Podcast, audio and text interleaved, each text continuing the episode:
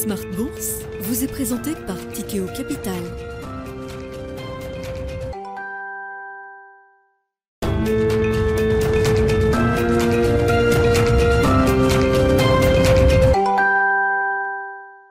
Bienvenue dans Smart Bourse, votre double dose quotidienne de marché en direct sur Bismart. Chaque jour à la mi-journée, 12h30, 13h. Et en fin d'après-midi, la grande édition pendant une heure à partir de 17h en direct, rediffusée à 20h sur Bismart TV.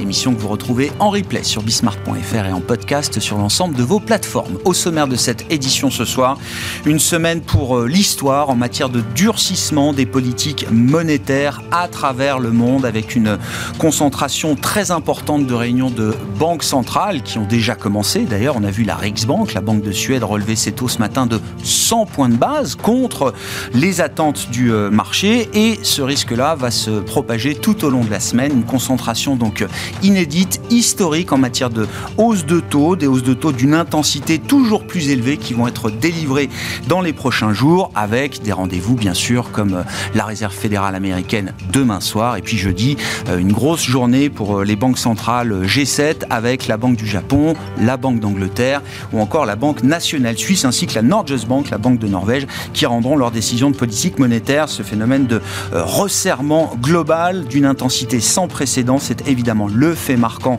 de cette rentrée, de ce mois de septembre. Nous en parlerons largement avec nos invités dans un instant. Conséquence évidemment de des attentes en matière de durcissement monétaire. La correction obligataire se poursuit. On touche de nouveaux sommets sur euh, l'ensemble des courbes de taux, euh, des taux courts au taux long, avec un 10 ans américain qui a désormais franchi les 3,50, le 10 ans allemand qui s'approche des 2%, euh, le 10 ans français qui tourne autour de 2,50% et le 10 ans italien, une mesure du, du risque périphérique en zone euro, qui s'envole largement au-delà des 4%. On est à plus de 80 sur le 10 ans italien cet après-midi. Voilà pour l'ambiance de marché du moment. Les détails de cette séance en cours dans un instant avec euh, Alix Nguyen. Autant vous dire que les indices actions et les investisseurs actions ont du mal à, résister à ce phénomène de durcissement euh, monétaire généralisé, euh, sans compter que les risques sur la croissance s'accumulent. Il faut donc gérer ces deux situations et sur les marchés actions, l'exercice est, est, compliqué. Le CAC tente de résister autour des 6000 points en cette fin de séance. Voilà pour les sujets du jour. Et puis dans le dernier quart d'heure de Smart Bourse, le quart d'heure thématique, nous nous focaliserons sur l'industrie du spatial et plus précisément l'industrie des satellites. C'est euh, Thomas Coudry, analyste chez Brian Garnier, qui sera avec nous au plateau à partir de 17h45 pour évoquer ce secteur euh, d'activité.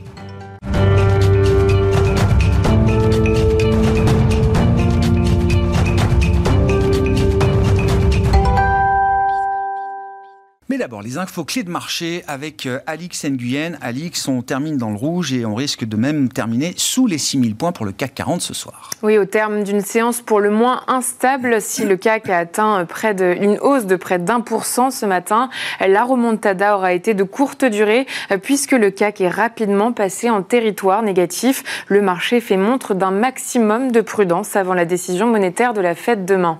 Et la Banque de Suède, la Riksbank, la plus vieille banque centrale du monde, a euh, fixé la barre euh, ce matin en annonçant une hausse de 100 points de base de ses taux d'intérêt directeurs. Oui, un geste d'une ampleur euh, inédite en près de 30 ans. L'institution reconnaît avoir été surprise par une inflation plus forte que prévue et dit s'attendre à une nouvelle accélération.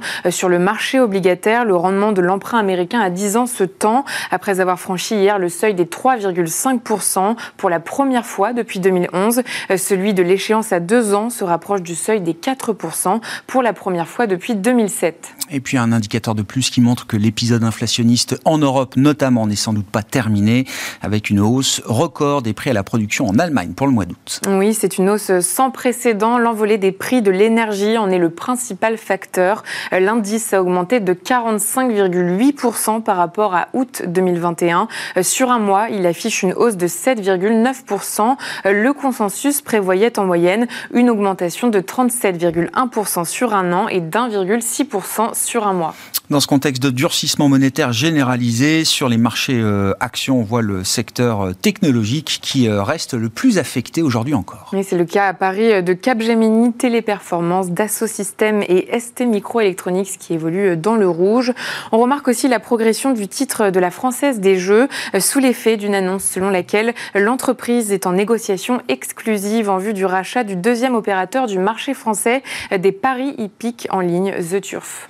Et puis conséquence des euh, effets de change, et notamment des euh, effets de change face au dollar, le prix des applications Apple en France sera bientôt plus cher. À partir euh, du mois prochain, dans l'ensemble de la zone euro et dans certains pays d'Europe, mais aussi en Asie et en Amérique du Sud, Apple va augmenter les prix des applications et des achats intégrés sur son App Store. Apple a pris cette décision du fait de la faiblesse des monnaies de ces pays par rapport au dollar.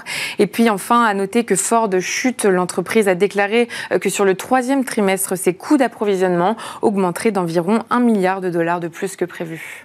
Tendance, mon ami, deux fois par jour, les infos clés de marché en direct à 12h30 et 17h avec Alix Nguyen dans Smart Bourse sur Bismart.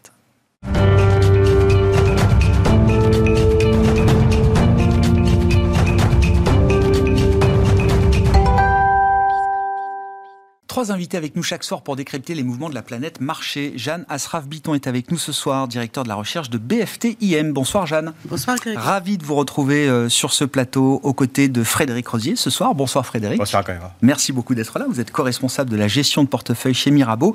Et Didier Borowski également avec nous ce soir. Bonsoir Didier. Bonsoir. Vous êtes responsable de la recherche euh, politique macro au sein de l'Amundi Institute. Euh, je trouve que cette semaine est intéressante parce qu'effectivement, alors on parle banque centrale, bien sûr.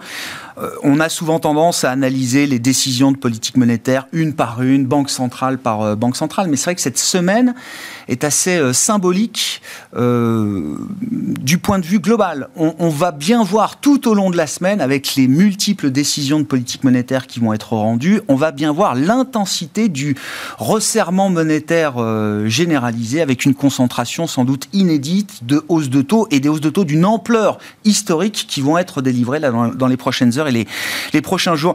Qu'est-ce qu'on peut dire quand même de ce phénomène global?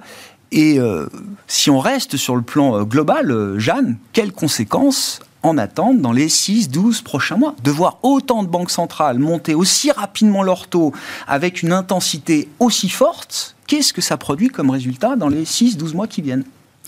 Écoutez, je pense que au départ, l'ensemble des pays dans le monde ont subi deux grands chocs, euh, des chocs inédits et mondiaux. Le premier, c'était le Covid.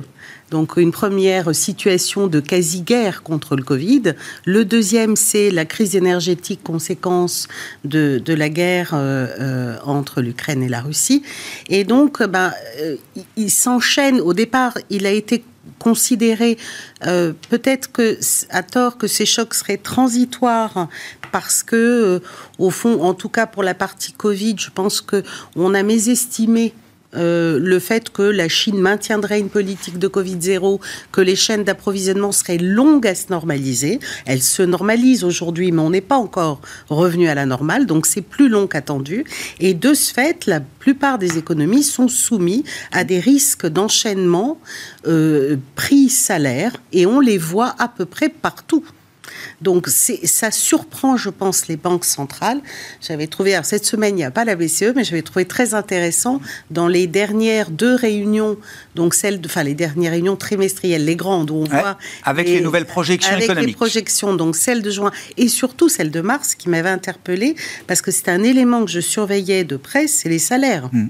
Et là, on voit que déjà, c'était le cas en juin, la Banque centrale a remonté, mais de façon drastique, ses évaluations de, de, de, De salariale. Ouais, oui, mais pas seulement pour cette année, pour cette année 2023 et 2024. Donc, et là, on est face à un risque euh, au- auquel où la plupart des banques centrales sont confrontées. C'est vrai pour les États-Unis, c'est vrai pour, euh, ben, pour la plupart. Plus le fait que le choc énergétique vient renforcer parce que euh, il y a des attentes de la part des, des, euh, des salariés de voir des augmentations, que c'est difficile en plus dans une période où il y a pénurie de main-d'œuvre qualifiée ou mismatch y a, Ça marche pas. Bah, il faut que les entreprises accordent des hausses de salaire partout. Donc, bah, on se retrouve dans une situation assez inédite. Euh, et on voit, alors je sais pas, sur, euh, moi je regarde 113 banques centrales dans le monde. Alors, pas sur l'aspect de l'intensité qui se rajoute, mais rien que sur l'aspect du sens. Est-ce qu'ils montent ou est-ce qu'ils baissent leur taux? On est sur un plus haut historique euh, depuis 30 ans. Il y a que la Chine qui baisse ses taux en ce moment. Alors, effectivement, bah, je n'en connais pas beaucoup. Oui, c'est ça. Non, il y a la Russie. La Russie aussi, c'est vrai. Il y a la Chine et la Russie. Euh, donc oui, effectivement, c'est inédit. Et maintenant s'ajoute le fait que euh, elles veulent, elles continuent, je pense, d'être surprises par la dynamique d'inflation et par le fait que les anticipations sont de plus en plus, enfin, ne se normalisent pas. Euh, et donc, elles sont fortes et elles sont autoréalisatrices hein, par définition. Et donc, maintenant, elles passent à un cap supérieur qui est l'ampleur. Donc euh, la Rexbank bah, a donné le ton, elle a donné le là cette semaine. Du coup, alors les probabilités pour la Fed, elles étaient euh, aux alentours de 20-25% de probabilité qu'elle mmh. fasse 100 points de base. On imagine que ça va probablement monter un peu. On va voir ce qu'elle va faire demain.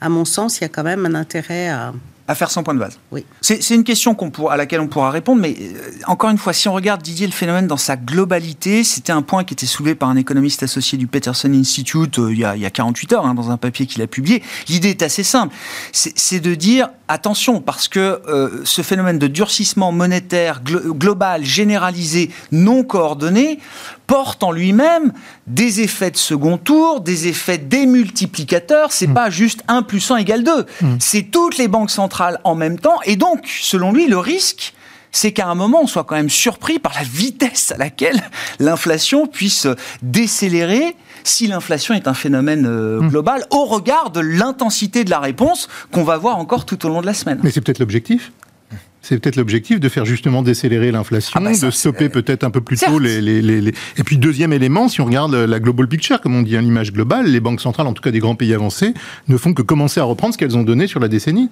On risque pas de s'infliger quand même une douleur excessive par rapport à... Mais, mais, les banques centrales ont, ont, des, ont, des, ont d'abord un agenda, elles ont des cibles. Deuxièmement, elles ont été en excès d'accommodation monétaire au cours de la décennie passée, alors à juste titre, hein, pour éviter des risques systémiques, etc. Mais on a utilisé le bilan, on a utilisé les taux d'intérêt réels négatifs en zone euro. On a maintenant une inflation comme le disait Jeanne, qui commence à devenir, euh, à s'ancrer. Hein. Il y a des risques de dérapage salariaux, d'ancrage des anticipations d'inflation, et les taux d'intérêt réels sont euh, quasiment historiquement négatifs. Donc, euh, moi, mon sentiment, c'est que quand vous avez des taux d'intérêt réels aussi faibles, il est naturel pour les banques centrales de vouloir normaliser ou doter de l'accommodation monétaire. Alors, il y a un risque de mal caler, de mal calibrer euh, la normalisation monétaire et d'aller un peu trop loin. Mais c'est quoi le risque d'aller un peu trop loin Fondamentalement, c'est de faire un ralentissement économique un peu plus prononcé. Peut-être, mais fondamentalement, le ralentissement économique qu'on voit aujourd'hui poindre en Europe, il n'est pas lié du tout au durcissement des conditions monétaires. Non, bien sûr donc, que non. Euh, fondamentalement, pas plus que, les deux trimestres négatifs aux États-Unis en début d'année. Donc, donc c'est pas le sujet aujourd'hui le durcissement des conditions monétaires. Je pense que les banques centrales adhèrent au narratif qui consiste à dire euh, les conditions monétaires sont toujours excessivement accommodantes. Elles le sont toujours au sens historique du terme. Euh, il est nécessaire de remonter au moins les taux d'intérêt réels, les taux d'intérêt vers leur taux neutre, remettre les taux d'intérêt réels sur une jambe, sur en territoire positif. Et euh, alors, elles vont pas le faire du jour au lendemain, mais elles veulent aller dans cette direction pour ancrer les anticipations d'inflation. Au risque d'accélérer, en effet. Alors eh ça, c'est vrai. L'argument ben est juste. C'est quand tout le monde fait la même chose en eh même temps, on sous-estime historiquement toujours les effets croisés, eh multiplicateurs, euh, qui transitent par le commerce, qui transitent par. En effet, il y a ce risque. Mais je crois les banques centrales au jour d'aujourd'hui sont prêtes à le prendre pour éviter le scénario années 70. Il n'y a rien de coordonné hein, dans le. Non, non, non, il n'y a rien de coordonné. C'est ce que je veux signaler aussi. Hein. C'est qu'il y a un choc commun pour des raisons diverses et variées sur l'inflation il a été plutôt dans les pays émergents. Les États-Unis, c'est davantage lié à l'excès de demande. C'est un choc d'offres majeur euh, du côté de l'Europe. Mais il y a des points communs quand même. Il y a des facteurs communs derrière, euh, derrière ça. Et, il y a des travaux qui montrent que les anticipations d'inflation n'anticipent rien. Non. Elles sont en réalité un indicateur retardé de l'inflation. Oui. Et si les, les anticipations d'inflation sont un indicateur retardé de l'inflation, alors le risque pour les banques centrales, c'est de les voir en effet déraper, si elles n'en font pas assez. Et les voir déraper, c'est avoir un effet sur les négociations des contrats salariaux, dans un environnement en effet inédit où on voit notamment en France, mais pas seulement, euh, des segments euh, de marché du travail où il y a des pénuries, euh, il d'emploi, donc il y a des capacités de négociation des salaires qui sont plus élevées que ce, à quoi on aurait pu s'attendre il y a encore six mois. Par conséquent, il faut que les banques centrales soient très vigilantes, c'est normal. Alors, les arbres ne montent pas au ciel. quand elles auront atteint leur taux neutre ou légèrement surréagi par rapport au taux neutre, disons aux États-Unis ou en zone euro, d'ici le début 2023, va s'en suivre une longue pause monétaire, parce qu'il faudra voir les effets de l'action monétaire sur l'activité. Mais la première jambe est une jambe haussière sur les taux d'intérêt, qui vise à retirer de l'accommodation monétaire et à revenir à des conditions monétaires plus normales et des taux d'intérêt réels, entre guillemets, plus normaux. Et ça, à mon sens, c'est quelque chose qui est normal. Donc, euh, dans le rythme des banques centrales, on est encore dans le risque d'en faire euh, trop peu, pas assez vite, pas assez fort. On n'a pas encore basculé, selon vous, dans un risque de surréaction, d'over-tightening, emporté par le mouvement, parce, que... Euh, ce qu'on ne sait pas encore tout à fait, c'est s'ils veulent aller plus vite au taux neutre qu'ils euh, ne l'anticipaient ou est-ce qu'ils veulent vraiment excéder le taux neutre et se mettre vraiment en territoire restrictif? À ce jour, euh, la Banque Centrale Européenne sera quand même limitée par les conditions économiques qu'on connaît, la récession qui va venir, etc. Donc elle a peut-être envie d'agir un peu plus vite pour, pour, pour pas être critiquée d'agir en pleine, en pleine récession qui risque de venir au, quatrième trimestre ou au premier trimestre. Maintenant, la, marge de manœuvre pour la BCE d'aller bien au-delà dans une phase où il y aura une contraction d'activité, ça on peut, euh, on peut en douter. Mais il, est, il est normal qu'une banque centrale respecte, respecte son mandat aussi. Et puis, et puis, si on remet les choses en perspective, remettons hein, les choses en perspective, remettons sur la décennie les choses en perspective, les banques centrales ont plus donné qu'elles ne sont en train de retirer. Et c'est pas le, la mission d'une banque centrale de donner en permanence des liquidités et de stimuler l'activité économique. Bah, je sais pas. sa mission, c'est d'assurer la stabilité des prix, d'assurer la stabilité du système. Qu'elles doivent donner ou qu'elles doivent reprendre, j'en sais rien, mais, mais c'est pas dogmatique. Mais elles l'ont fait, elles l'ont fait dans le sens de risque déflationniste en augmentant la taille des bilans. Si on pense à la Fed, la Banque du Japon, la Banque centrale européenne, il est naturel qu'au moment où on voit euh, des pressions sur les prix, elles agissent aussi dans l'autre sens. Mais vraiment, on a en effet là un problème qui est un conflit d'objectifs entre politique monétaire et politique budgétaire. Pour en revenir là-dessus, mais ça, c'est le vrai sujet hein, qui se pose notamment en Europe. Hein. Mm. C'est le conflit d'objectifs. Frédéric, comment vous regardez déjà cette semaine, là, cette concentration plein, plein, de euh, réflexions. Intense? À vrai dire, la Bank, c'est vraiment typiquement la banque qui panique honnêtement, sans point de base. Ils ont fait trois hausses de taux, 25, 50. mais là, on est sur un mouvement historique. En tout cas, euh, j'ai regardé. Seul le Canada, au sein du G7, a, monté ses taux de 100 points de base. Euh, c'est une hausse de taux d'un pays émergent, habituellement. Hein. Oui, et surtout quand on, connaît le taux d'endettement des, ménages suédois, à plus de 40%, en taux variable, avec des crédits hypothécaires. Donc, on, est en train d'anticiper quasiment un vrai crack immobilier en, Suède. On parle d'une contraction de 10 à 20% sur l'année. Donc, vous imaginez, là, c'est clairement la volonté de tout stopper, avec des problématiques propres à chaque pays en l'occurrence pour la Suède. On sait que prochainement, ça sera en Europe, avec notamment ce qui va se passer sur la dette italienne. Donc, chaque banque centrale a son, problème. Euh, sur la réserve fédérale, elle est en retard. Je veux dire, clairement, clairement lorsqu'on regarde la dynamique d'inflation qu'on a salariale, avec les négociations qui sont en cours, euh, on a des négociations de 10% dans certaines branches, jusqu'à 30% par exemple dans le transport. Ouais, c'est localisé ça. C'est Globalement, les salaires réels sont en croissance négative. Oui, c'est en croissance, c'est euh, clair. Mais là, on a une véritable accélération des négociations salariales. Donc là, l'impact, par exemple, pour nous, euh, en tant qu'intervenants sur les marchés, c'est l'anticipation des BPA sur l'année prochaine, des bénéfices par action sur l'année prochaine. Comment voulez-vous être positif aujourd'hui dans vos anticipations? En Europe, on passe négatif et aux États-Unis, on va passer négatif, clairement. Parce que pourquoi? Tout simplement, c'est un impact direct sur les marges. Donc voilà, ça, c'est vraiment c'est ce qu'on voit sur les marchés. C'est-à-dire que cette inflation, cette remontée tôt, ça affecte bien sûr, évidemment, les, les valeurs de, croissance. Les sociétés, effectivement, mmh. qui n'ont pas les forcément cette capacité de, de pricing power qui n'auront pas cette capacité à maintenir des, niveaux de marge élevés. Donc là, pour l'instant, tout le monde est en train de revoir à la baisse, honnêtement, les bénéfices par action sur l'année prochaine, que ce soit en Europe hmm. et aux États-Unis. Ouais.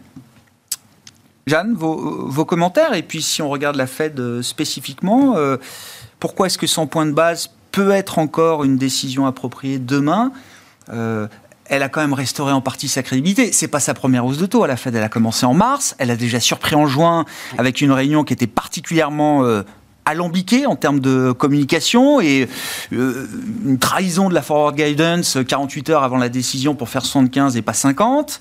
Il y a on est déjà passé par ce moment-là du côté de la Réserve fédérale. Est-ce qu'il faut à nouveau un moment comme ça euh, demain pour la Réserve fédérale américaine? Alors, moi, je vois un inconvénient qui est qu'on pourrait l'interpréter comme pour la Suède, c'est-à-dire, euh, ben, elle panique. Ça, ce serait un très mauvais message pour les marchés. Ah Après, il y a quand même des, avantages. J'ai regardé un peu, vous savez, les fameuses règles de Taylor. le truc qu'on regardait plus pendant 10 ans. Ben oui, mais c'est pas inintéressant de faire l'exercice.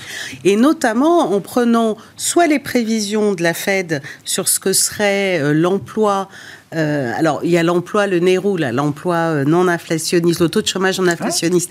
Il est, bon, peut-être aux alentours de, euh, de 4,5, quelque chose comme ça, 4,3, c'est à peu près ce qui est estimé. Le taux de chômage, lui, est à 3,7 aujourd'hui mhm, aux États-Unis. Mhm, mhm. Ce qui veut dire que elle, elle a euh, une légitimité à aller, c'est elle qui est le plus légitime à aller relativement vite.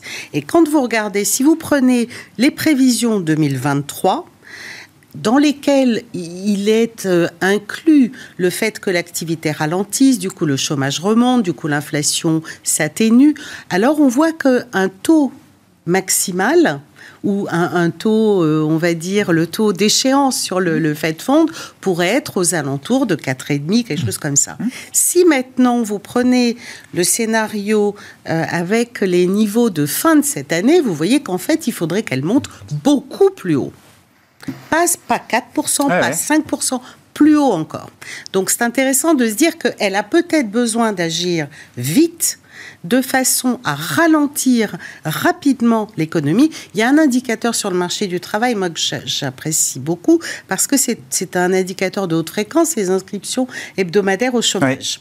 Et en fait, quand vous les regardez sur longue période, on n'est pas sur les plus bas historiques, mais on est très proche des plus bas historiques. Donc, c'est-à-dire qu'il n'y a pour l'instant le plein emploi qui fait partie du mandat de la Fed, il est au-delà. Et d'ailleurs, euh, le, président de la Fed a dit, hein, le marché du travail est trop fort. Donc, elle est là, c'est presque en la limite relativement simple. Elle doit y aller. Euh, c'est vraiment que ce soit sur l'inflation, elle peut y aller pour l'instant sans risquer encore euh, de compromettre son objectif de plein emploi. Donc, c'est pour ça qu'on a envie de se dire, bah, c'est pas forcément euh, un, un, mauvais moment. Et puis il y a un dernier élément, je ne sais pas si ça jouerait, mais on ne doit pas oublier qu'on a les mid-terms. Euh, le 8 novembre. C'est peut-être mieux. On a beaucoup parlé de la politisation du sujet de l'inflation, euh, bah un peu partout et aux États-Unis euh, comme ailleurs. Alors, et on, alors, mais qu'est-ce qui peut espérer? Le gasoline n'arrête pas de baisser à la pompe aux États-Unis, les prix spot des matières premières reculent. Hmm. De ce point de vue-là, il a déjà le mieux qu'il pouvait obtenir, Joe Biden. Oui, mais il on va dire que c'était plutôt dans l'autre sens, c'est-à-dire que euh, si la Fed, on est en septembre, donc si elle agit maintenant, la prochaine réunion est en novembre. comprends. Ça risque d'être mmh. plus compliqué, de faire très agressif. De base, 1er de novembre. Oui. 48 heures avant les mi-temps. Voilà. Ce serait un peu compliqué. ça, risque d'être. Donc c'est pour ça que peut-être elle peut vouloir l'anticiper. Et puis de l'autre côté, ben, en dehors du fait de créer l'impression qu'elle elle perd tout contrôle, bon, mais pour 25 points de base, ça vaut le coup de, de, prendre le risque de générer un, un questionnement, une interrogation Je ne sais pas si ça générait. Vous savez, il y a quoi Il y a deux jours, Larry Summers disait oui, elle devrait faire. Enfin, il y a de plus en plus. Il dit entre 50 et 100, je choisirais plutôt 100. Mais c'est un bon débat parce que Elon Musk lui dit il faut qu'il drop de 25. non mais je sais pas. Non mais non mais c'est euh, voilà le scénario central pour nous comme pour le marché reste qu'elle ferait 75. Mais bon, ce serait pas aussi choquant que ça de mon point de vue, qu'elle fasse 100. Oui, un scénario, sur ce débat le scénario, ça, mais euh, notre scénario, ça reste aussi 75. C'est le scénario qui est aujourd'hui escompté. Simplement un mot sur les 100 points de base, c'est que quand on regarde la, trajectoire récente des taux d'inflation, il y a quand même un début de détente sur les prix de l'énergie, sur l'inflation totale. Euh, l'inflation sous-jacente, il y a le sentiment qu'on n'a pas atteint le pic, mais qu'il y a des indices qui montrent que on va, ça va commencer à ralentir d'ici la fin de l'année, euh, lentement mais sûrement. La Fed peut être un peu forward-looking quand même. La question, c'est pourquoi accélérer maintenant le pas de la normalisation monétaire. 75 points de base, c'est déjà au sens historique du terme des, pas qui sont très importants. Elle pourrait recommencer à faire 75 points de base la fois d'après si, besoin. Euh, donc il euh, n'y a, pas de. Je suis d'accord. À, mon sens, il y a plus d'inconvénients à le faire que d'avantages, mais ça reste. Euh, mmh. Et donc et comme il y avait des, des, défenseurs du 50 points de base, au final, je pense que le consensus au sein du FOMC, ça va être d'être sur le, le consensus de marché. Et la vraie question, c'est le taux terminal. C'est jusqu'où ils vont. C'est ça le sujet. Nous, notre sentiment, c'est qu'ils vont à 4,5, mais euh, c'est ça la vraie question. Il, a, pas, pas il a beaucoup évolué encore ces derniers temps. Ça hein. pourrait servir le fait de faire 100, ce serait à, baisser un peu le taux terminal. Puisqu'on est dans les, questions de, de, marché, là, le, concept de pivot de la Fed, enfin, comment vous le définissez, vous, euh, Frédéric? Ah, ça, je laisse aux, je, non, mais économistes. Le, pivot, c'est pour vous le moment où la Fed arrête de faire 75 points de base, c'est le moment où elle atteint, elle signale qu'elle atteint le taux, euh, le taux terminal. C'est le moment euh, plus lointain où elle peut signaler peut-être de nouvelles baisses de taux. C'est quoi le pivot de la Fed? Ah, C'est très honnêtement aujourd'hui, il est déjà très difficile à, maintenir parce qu'il y a tellement de choses qui rentrent en jeu. Donc euh, honnêtement, je pense effectivement c'est au moment où il y aura euh, des signaux inflationnistes justement sur le corps inflation. Des surprises à la baisse sur le corps inflationniste? je, je répète, c'était mon message aussi la dernière fois qu'on s'est vu. Pour moi, globalement, alors je ne parle pas que du, corps, hein, mais globalement, le pic d'inflation est derrière nous. Il y a certaines parties du corps, et notamment sur l'immobilier, qui sont en train de se retourner. Donc, je pense effectivement que ce point pivot n'est peut-être pas si loin Hmm. qu'on l'imagine. Ça va être la vélocité finalement du ralentissement et de finalement l'aboutissement de ce regarde l'inflation réalisée, hein, c'est ce qu'ils nous disent. Hein. on regarde pas, on n'est pas forward looking. Hein. on regarde pas les indicateurs privés qui nous disent que les loyers sont en train déjà de bah, décélérer peut-être aux États-Unis. S'ils l'avaient été, ils auraient bah, été peut-être pas aussi en retard au départ.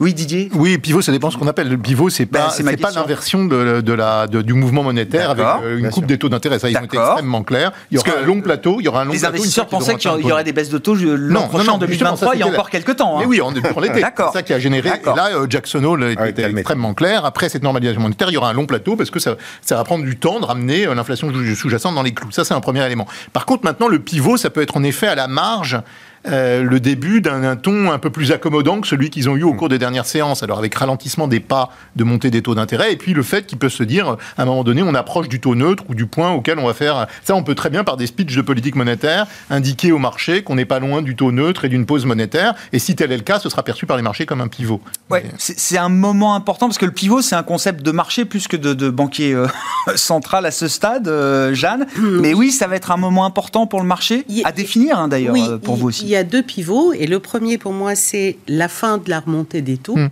Ça, c'est le hmm, premier pivot pour les marchés, qui aura d'autant plus d'importance que si on regarde la façon dont les marchés ont anticipé la remontée des taux sur la partie 0-2 ans, ça a été colossal. Cette année, c'est hmm. inédit. La vitesse, c'est-à-dire que le resserrement. Le 2 ans est à 4%. Hein. Oui, mais même au tout début. C'est-à-dire que le resserrement s'est opéré avant que la Fed remonte ses taux sur le 0,2. On pourrait très bien imaginer que lorsque la Fed signale l'arrêt de la remontée du taux d'effet de fonte que la correction se fasse relativement rapidement sur la partie 0,2 ans. Donc, qu'il y ait un, assouplissement des conditions financières. Donc, ça, c'est très important. Après, il y a quand est-ce que la Fed va nous signaler que c'est bon? Hmm. Et là, moi, il y a trois indicateurs. On regarde bien sûr si l'inflation au cœur euh, comme elle dit, est sur les rails. Peut-être probablement pas à deux, mais en tout cas sur les rails. L'autre indicateur très important, c'est si on revoit euh, une remontée significative des inscriptions hebdomadaires au chômage dont on parlait. Et le dernier élément, historiquement, la Fed a commencé, ou la Fed en général est en baisse de taux, donc là c'est un peu plus loin que le pivot, en particulier dans les périodes où il y a une, récession sur les bénéfices des entreprises, mm. quand il y a une contraction des bénéfices. Elle ne regarde pas si le marché baisse, les relations profondes, mais donc, on n'est pas loin. Honnêtement, on n'est pas, loin sur, sur 2023. On n'est vraiment pas loin. On est vraiment à la, à, la, frontière. Et je pense que d'ici un mois, euh, on, dans les projections, ça sera vraiment inscrit euh, sur une contraction. Et c'est dans le marché, ça Enfin, l'idée que. Pas encore. D'accord. Parce que le, consensus, on regarde le consensus des analystes, mais euh, personne s'aveugle avec le consensus des analystes quand on est intervenant sur le marché. Donc ça, c'est pas encore dans le marché. Pas encore. Euh, finances publiques, j'aime bien votre nouveau titre d'ailleurs Didier, responsable de la recherche sur les politiques macro. Euh, ce, phénomène, je reprends le, phénomène de, durcissement monétaire global, rapide, intense, euh, généralisé, ça fait remonter les taux évidemment, c'est le but. Est-ce qu'il faut qu'on commence à parler de la, de, la, question de la soutenabilité des trajectoires de finances publiques, en tout cas de, du service de la dette? Les charges d'intérêt de la dette ont déjà commencé à augmenter, vont encore augmenter fortement. Est-ce que c'est on peut quantifier un peu cette euh, situation? Est-ce qu'on est encore dans les clous? Est-ce qu'on est déjà, pour certains pays, au-devant de, de problèmes? Et comment l'équation se résout? C'est-à-dire que j'ai du mal à résoudre l'équation sans passer par, par une case euh, euh, bras de fer entre les marchés et les États ou bras de fer entre les banques centrales et les États de ce point de vue-là. Non, bah, déjà, il y a un conflit d'objectifs entre banques centrales et gouvernement, de facto, hein, puisqu'ils vont, ils vont pas tirer dans le même sens. Deuxièmement, en effet, la politique monétaire est surcommentée, c'est l'arbre qui cache la forêt. La forêt, c'est en effet euh, quid des politiques budgétaires, notamment en Europe, et ça dans les années qui viennent. Hein, je parle une fois qu'on sera sorti de, la, de, la guerre, de la guerre en Ukraine, et quid des politiques budgétaires? Parce qu'en effet, on va, finir cette crise avec des taux d'intérêt plus élevés, des charges de la dette qui ont bénéficié au cours des dernières années bah, des taux d'intérêt très faibles, hein, qui ont fait baisser les charges de la dette malgré la montée des stocks, de dette. on va plus pouvoir faire des politiques de quoi qu'il en coûte. Il y a encore une douce illusion dans les pays européens sur cette idée de protection complète des ménages ou des hausses de prix de l'énergie. Et par conséquent, on va vers, on va vers des politiques budgétaires un peu plus dures en sortie de crise. Hein. et ça, ça peut on pas faire. Bah, euh, ça peut trans bah, il va falloir savoir faire parce qu'il y a quand même des, un pacte de stabilité qui est en train d'être vu. Il y a euh, des modalités ou des possibilités techniques, possiblement, je pense, au moment où il va falloir réfléchir sur l'aspect du financement de la transition énergétique par les autorités publiques. Il y a des possibilités d'entente à l'échelle européenne sur le fait de financer ça euh, à l'échelle européenne par des émissions conjointes, etc., et des achats de la Banque centrale européenne. Ça fait partie du domaine des possibles, mais ça fera, ça sera au prix de grosses conditions si on veut aller vers ça pour ne pas sacrifier sur l'autel de la, des finances publiques euh, la transition énergétique, il y a des possibilités de le faire, mais il va falloir être très rigoureux sur les, finances publiques, sur les dépenses de fonctionnement. Il va falloir euh, suivre certaines règles qui ne seront pas une règle, il n'y aura pas de règle budgétaire universelle en zone euro, même si on garde euh, le 3% de 60% sur, les, métriques de finances publiques avec le pacte de stabilité. Fondamentalement, on va vers quelque chose de plus granulaire. C'est pas encore arrêté, mais au sein de l'Europe, on va vers quelque chose de plus granulaire en termes de règles, de règles budgétaires, avec plus de degrés de liberté au niveau de, chaque nation, mais elles devront euh, de, toute façon rendre des comptes sur euh, les dépenses de fonctionnement, le respect de cela, etc. Sinon, il n'y aura jamais euh, de, de cohésion ah à l'échelle européenne et de capacité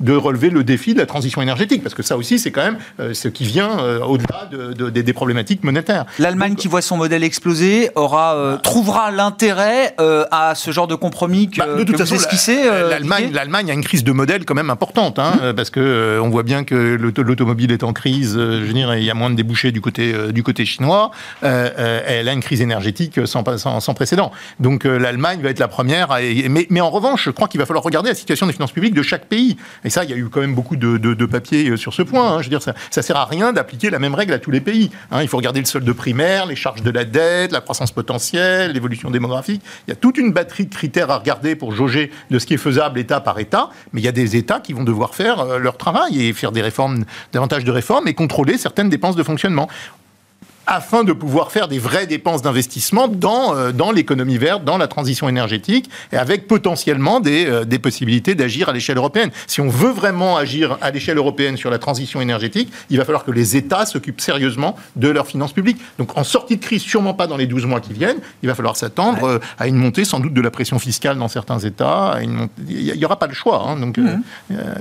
sinon, sinon, on va vers un délitement de la zone euro. Donc il y a un accord hein, de cohésion au sein de la zone euro, il va falloir respecter certaines règles. Ça, ça va revenir sur le devant de la scène très vite en sortie de crise. Le risque à moyen long terme, et puis quand même le risque à court terme, là, sur les finances publiques, est-ce que ça peut redevenir un sujet? Euh, Ça l'a pas été pendant dix ans. Euh, parce que la BCE accommodait euh, tout ce qui passait, y compris la crise Covid, qu'elle a massivement accommodé. Là, la BCE, dernière réunion, Christine Lagarde appelle à des politiques fiscales budgétaires beaucoup plus ciblées, beaucoup plus mesurées, parce que elle sous-entend que là, c'est pas notre guerre, c'est pas notre crise. On va pas accommoder euh, aussi directement, euh, à coût de 50 milliards euh, tous les six mois, les factures énergétiques des ménages et des entreprises. C'est pas récent hein, que les banquiers centraux aimeraient bien redonner la main aux États. Ils essayent. alors, je, dirais simplement que les problèmes de, de déficit budgétaire globalement des finances publiques, on en retrouve trace quand même dans l'inflation structurelle qui s'installe. Et à mon avis, c'est en partie aussi dans la remontée des taux qu'on a aujourd'hui. Je suis toujours intéressée quand je vois que, certes, quand vous regardez la remontée des taux nominaux, vous avez bien une partie qui est liée en Europe, pas aux États-Unis, euh, sur l'année, hein, euh, qui, est, qui est liée à la remontée des anticipations d'inflation, mais vous avez une grande partie qui est la remontée des taux réels.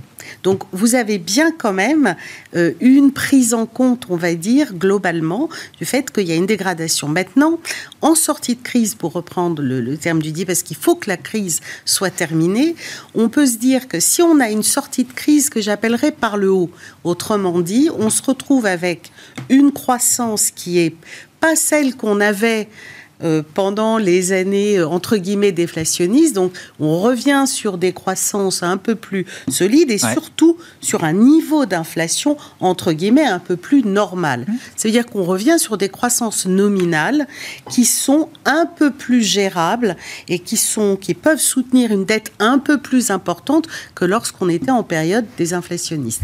Donc c'est très important de savoir si dans ce que vous disiez tout à l'heure, c'est est-ce que la conjonction des resserrements ne va pas créer un choc plus important que, que, ah que voulu bah, Le risque, c'est que euh, si c'est vraiment trop, ce qui n'est pas aujourd'hui mon opinion, mais si vraiment c'est trop, c'est qu'on reparte en période désinflationniste ah derrière. Mhm. Et là, on se retrouve sur une ah situation qui est inextricable parce que les banquiers centraux sont obligés de revenir, etc.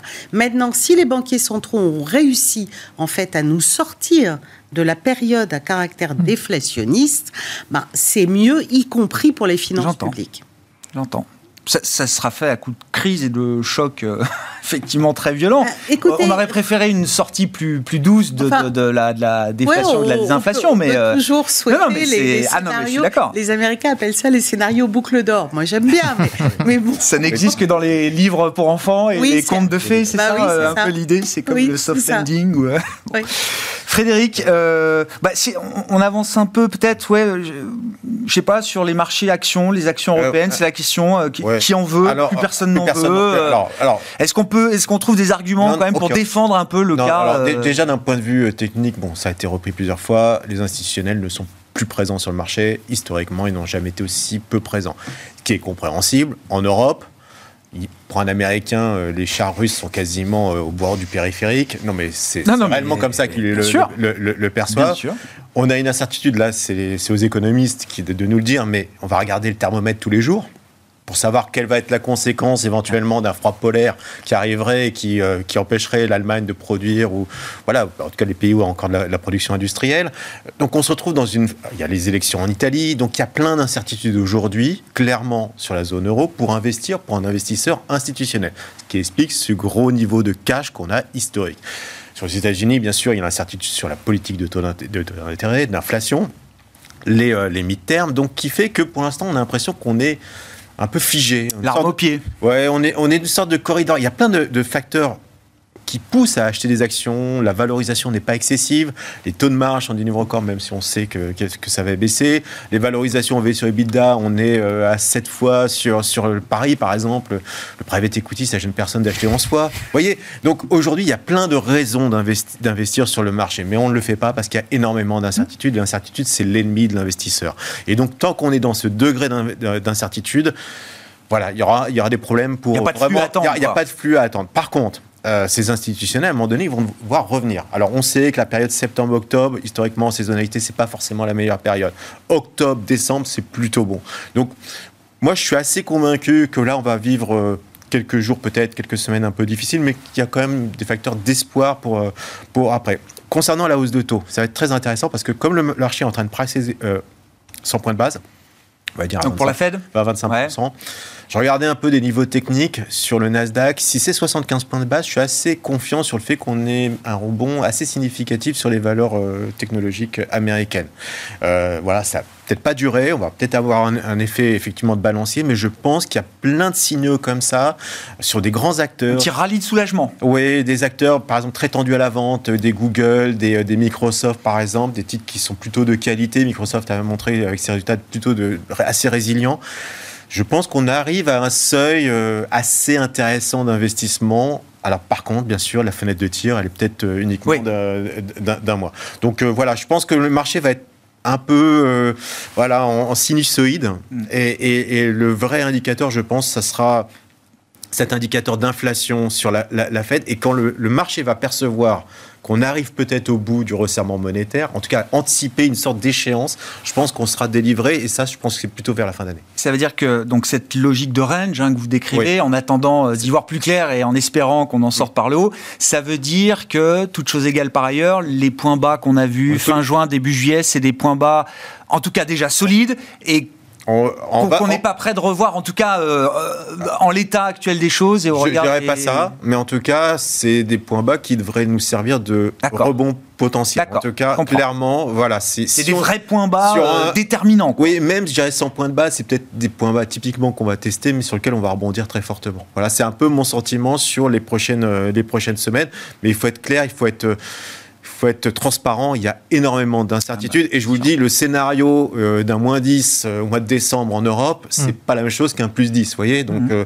euh, voilà, il faudra tenir aussi compte de, tout ça. Et là, les ouragans qui arrivent, notamment en Atlantique, sur le, pétrole, peut aussi avoir des conséquences relativement importantes. On se rappelle ce qui s'était passé notamment en Nouvelle-Orléans il y a quelques années. Le, parmi les risques du moment, le risque italien, j'en ai assez peu parlé parce que le sujet s'est assez peu invité euh, et que mm. le stress de marché semble pas exagéré quand on regarde le spread italien. Bah, a priori, hein, le gouvernement qui arrivera au pouvoir, bon, c'est l'extrême droite qui va, qui va gagner, mais mm. fondamentalement, ils sont beaucoup moins euh, anti-commission qu'ils ne l'ont été parce qu'ils savent bien qu'ils vont bénéficier des fonds qui viennent du Next Generation EU. Ils n'ont aucune velléité de, de, prendre de front la Commission européenne. Donc, on va avoir en politique nationale sur des aspects des éléments d'extrême droite, très clairs. En revanche, pour ce qui est de la politique ou des, conditions à respecter pour avoir les, versements des fonds du NGEU, on aura plus euh, d'engagement à respecter certaines, euh, certains. Alors, euh, pour l'instant, c'est nous paraît aujourd'hui le plus probable. Donc, pas de crise de la dette du côté, du côté italien. En plus, il n'y a pas de dérive à court terme du ratio dette sur PIB du fait de non, PIB nominal. Je crois qu'ils maintiennent un petit excédent courant C'est la beauté des, ah bah. du, du, dénominateur, hein, eh avec un PIB nominal qui croît, donc il n'y a pas il n'y a pas péril en la demeure à court terme sur, euh, euh, pour l'Italie. Par contre, il y a un, une problématique d'engagement euh, de, du, prochain gouvernement, de respect de, de certains, de, et de les faire, hein, de, faire, de mmh. faire certaines réformes. Donc là, là on a déjà un, beau spread hein, qui s'est établi entre l'Italie et, l'Allemagne. Il n'y aura aucune velléité, évidemment, de la Banque Centrale Européenne d'intervenir si l'élargissement du spread il est lié à, des déclarations qui, politiques qui ne sont pas en ligne avec les engagements pris par le passé. Ah clair là-dessus. Donc il faut être extrêmement prudent hein, sur le plan politique. On a les élections là, on sait qu'un gouvernement peut mettre un mois avant d'être créé. Euh, donc euh, attendons de voir euh, comment il gère la situation sur le plan politique avec le prochain ministre de l'économie, etc. On ne s'attend pas à autant de bruit qu'on aurait pu s'attendre dans ces conditions-là, hein. c'est-à-dire avec un, gouvernement populiste qui arrive au pouvoir. Ce ne sera pas aussi évidemment vertueux qu'avec Mario Draghi, ça tout le monde, tout le, monde le sait, mais il n'y a, pas, a plus du, tout d'Italexit, etc. Je pense que hein, le gouvernement italien a bien en, tête qu'il est gagnant avec, avec, avec l'argent de l'Europe, oui. Avec les fonds européens. Il y a des conditions, déboursement de ces européens. il y a du réalisme économique aussi. Même les populistes euh, Même les populistes ne crachent pas sur l'argent. Euh, mais, il y a déjà des déclarations entre guillemets encourageantes sur le fait qu'ils vont respecter certaines, euh, certains engagements. Le marché s'habitue au populisme à la montée, on l'a vu, Suède, demain Italie.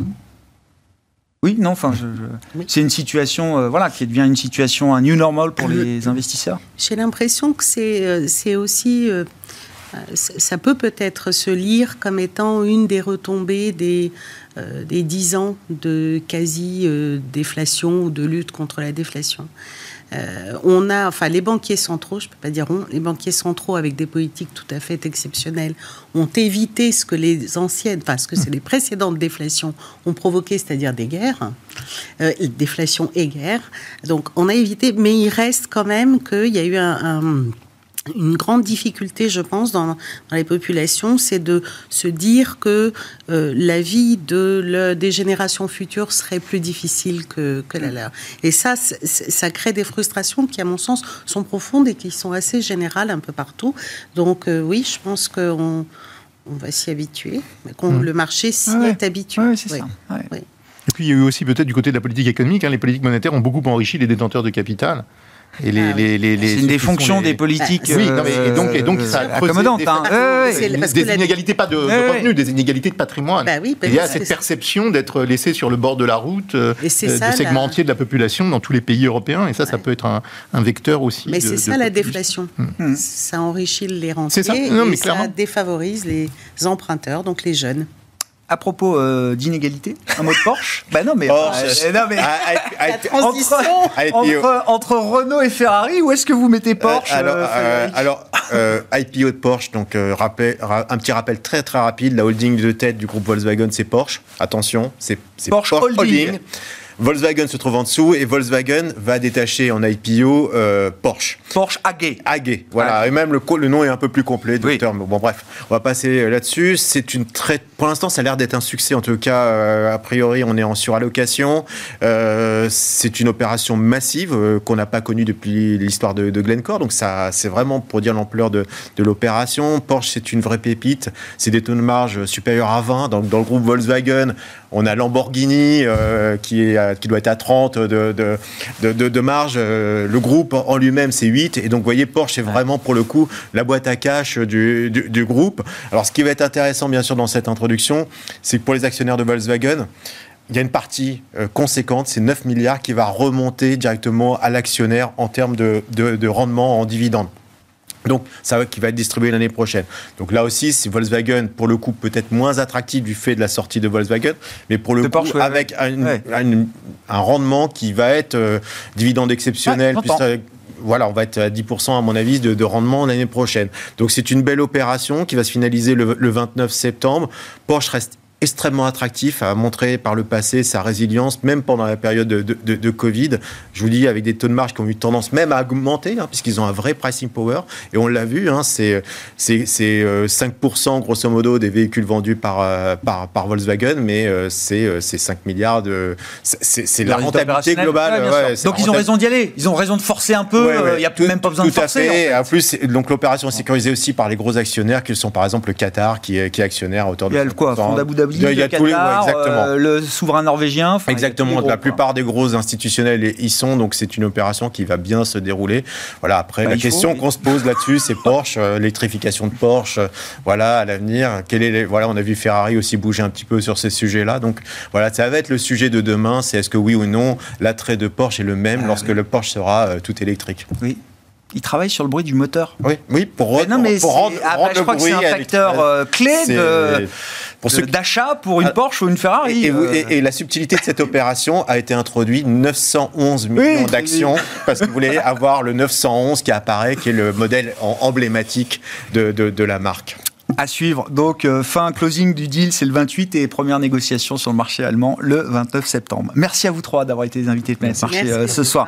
Frédéric Rosier, Mirabeau, Didier Borowski, Amundi Institute et Jeanne Asraf-Biton, BFT IM.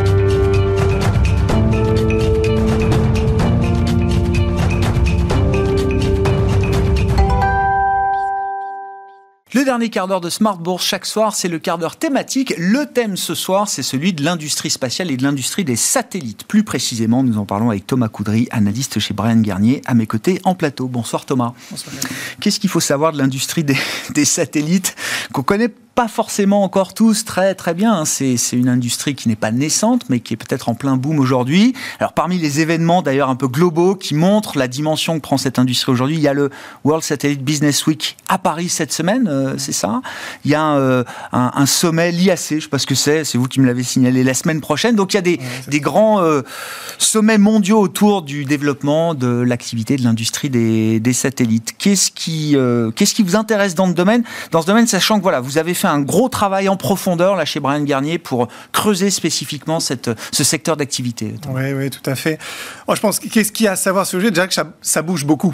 Voilà, c'est euh, quelque ouais. chose, on peut s'imaginer quelquefois les satellites, c'est loin, c'est vrai, en effet, c'est un peu loin. C'est stationnaire, mais c'est de moins en moins loin, eh justement. Oui. Eh oui. euh, non, non, parce qu'il y a beaucoup de choses qui se passent dans, dans l'écosystème, alors du spatial au, au, au, sens large, mais en particulier sujet des, des constellations de satellites. Euh, il y a beaucoup d'innovations, il y a beaucoup de, de, de ruptures technologiques et de montée de nouvelles concurrences. Alors évidemment, on ne peut pas parler des satellites sans parler d'Elon Musk, de son Starlink, mais demain euh, d'Amazon qui va arriver. Et tout ça, voilà, crée euh, un environnement totalement différent, qui forcément va un peu aller challenger les, euh, les acteurs établis du secteur, que sont euh, le leader SES euh, ou Eutelsat, mais aussi bien sûr les, les, Américains et l'ensemble des opérateurs oui, satellites. qui vient bouleverser l'écosystème historique de l'industrie des, des, satellites. D'ailleurs, Eutelsat, SES, comment est-ce qu'ils réagissent stratégiquement aujourd'hui à cette montée d'une intensité concurrentielle nouvelle dans leur domaine? Alors Eutelsat, c'est très simple. On l'a vu cet été. Comment ils réagissent? Eh ben, ils se disent, ben, on va racheter une de ces constellations euh, basse orbite de nouvelle génération, le LEO, le terme LEO, Low Earth Orbit. Voilà, c'est le terme qu'on utilise aujourd'hui.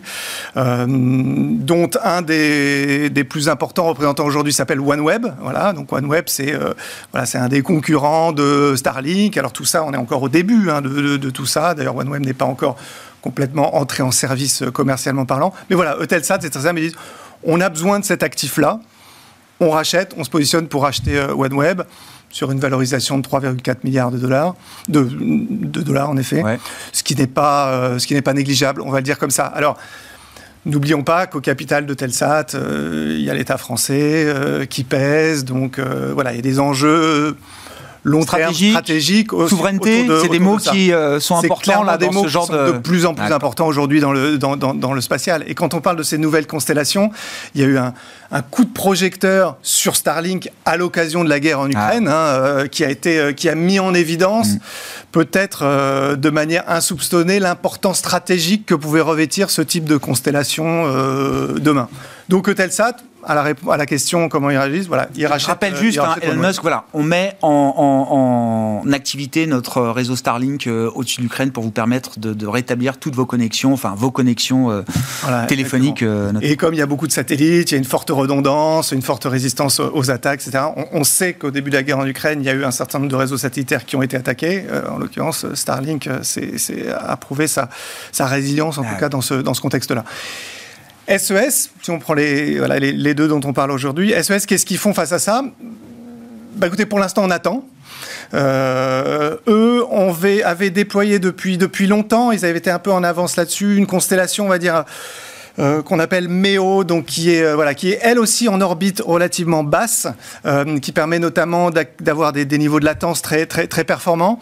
Donc eux en fait misent pour l'instant sur la nouvelle génération de cette constellation là. Ils sont un peu les seuls à avoir fait ce, pari de cette technologie, technologie MEO. Donc il y a la nouvelle constellation Empower SES qui va rentrer en, voilà en service prochainement.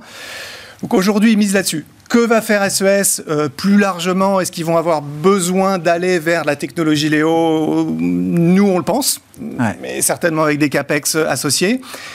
Est-ce qu'ils vont se positionner pour se renforcer euh, sur un rachat, une fusion avec un autre opérateur? Il y a eu des rumeurs cet été euh, d'une éventuelle fusion avec Intelsat.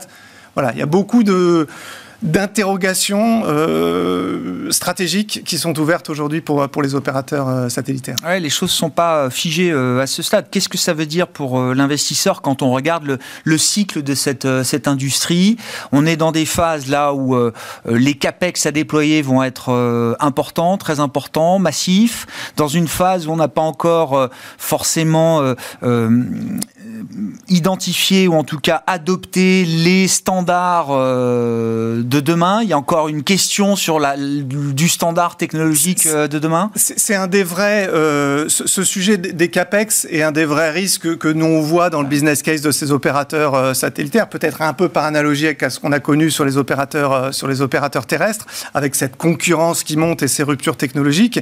quand on regarde un Eutelsat en particulier, c'est voilà, c'est une, une entreprise très profitable qui génère ou qui générait beaucoup de cash flow, qui verse un dividende généreux. Et avec le rachat de OneWeb, on a un changement radical en fait du profil de la société, mmh.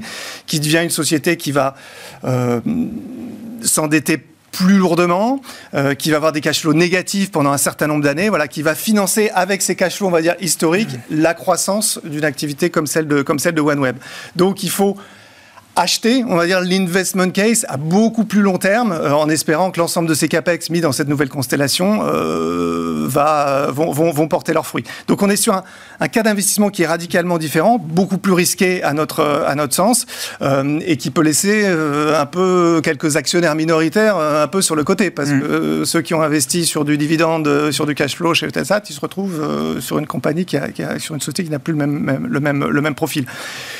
Sur SES e aussi, on a un bon, génération de, bon niveau de génération de cash, des bons dividendes. On est aussi sur ce type de, profil euh, de, société, même s'ils étaient un petit peu moins généreux que, Telsat par le, par le passé. Mais là, encore une fois, pour reprendre le point, c'est, la question est posée sur, euh, l'avenir de est-ce qu'ils vont pas devoir réinvestir un petit peu plus que prévu, comment leur stratégie MEO va s'adapter à la concurrence. Voilà, il y a beaucoup de questions aujourd'hui qui se, qui se posent sur le, sur le secteur et donc sur les, impacts financiers de, ces opérations. Oui, c'est-à-dire que sur le plan boursier, on ne peut pas les traiter comme des boîtes de croissance, par exemple. il y a la question du cash flow, du rendement, là, tout de suite, qui se pose pour les investisseurs, c'est ça? Nous, nous, voilà, nous, on est, on est assez prudent, euh, dire comme ça, sur le, sur le secteur aujourd'hui. Euh, clairement, il y a beaucoup d'incertitudes euh, et on pense qu'il faut peut-être euh, attendre un petit peu avant de se, avant de se précipiter, même s'il y a des, des, opportunités attendues sur le marché en termes de, de croissance de l'Internet satellitaire. C'est vrai qu'on a, on a tous aujourd'hui toujours envie d'être connectés avec un bon niveau de, de débit, etc., qu'on soit dans l'avion, faire une croisière, dans sa résidence secondaire. Donc tout ça, ça porte des espoirs d'accélération de la croissance du marché de l'Internet satellitaire. Euh, il y a encore beaucoup de trous à combler, effectivement, dans ce, dans ce, maillage. Il y a encore beaucoup trous. Donc, il y a un marché euh, à prendre. À quelle vitesse il va croître, il va accélérer? Bon, bon ça, chacun a sa propre conviction là-dessus, mais il y a clairement un marché à prendre. Le sujet, c'est quelle est la techno Quels sont les acteurs euh, qui vont prendre ce marché-là Avec quel niveau d'agressivité sur les prix Parce qu'un Starlink, euh, on pense, va être relativement agressif, alors qu'il se fasse des, parts de marché. Donc, euh, donc c'est ce jeu-là qui se joue en ce moment.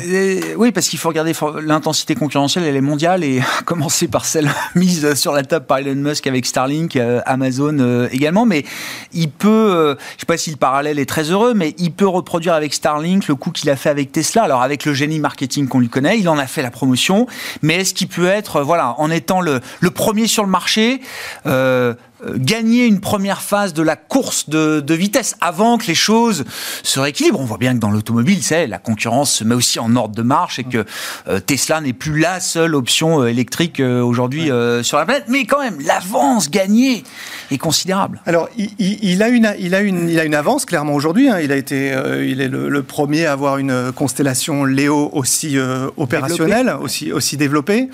Euh, en fait, ce qui est un petit peu spécifique, et peut-être que l'analogie avec la voiture électrique, pas totalement, euh, c'est que, en fait, euh, la, alors déjà, déjà il, a, il a besoin de la, puissance publique derrière lui, hein, parce que Starlink, c'est une part de SpaceX, et en fait, quand on regarde, tout ça est beaucoup porté aussi par la, puissance publique, la commande publique. Donc, ça pose des questions aussi sur l'attitude que doit, que doit adopter, adopter l'Europe. Et là, on est sur des initiatives qui, et c'est pour ça aussi qu'on est prudent sur tous ces mmh. qui en termes de, retour sur capitaux investis, parce on, on est sur des initiatives qui à ce stade, ne sont pas rentables. Ah la rentabilité, elle sera peut-être atteinte avec la génération, avec la deuxième génération de ces constellations. Donc, on se projette plutôt à 5, 5 7 ans. Il faut en passer par ces phases de développement, mmh. euh, voilà, et tout ça va peser sur les retours sur capitaux investis euh, avant d'éventuellement trouver une, trouver une rentabilité. Donc, faut avoir les, faut avoir clairement les reins solides pour pouvoir euh, financer ça pendant plusieurs années.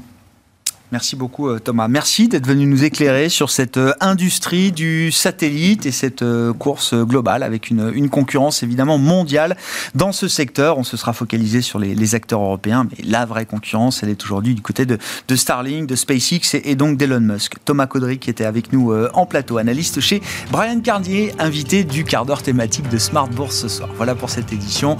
On se retrouve demain en direct à 12h30 sur Bismart.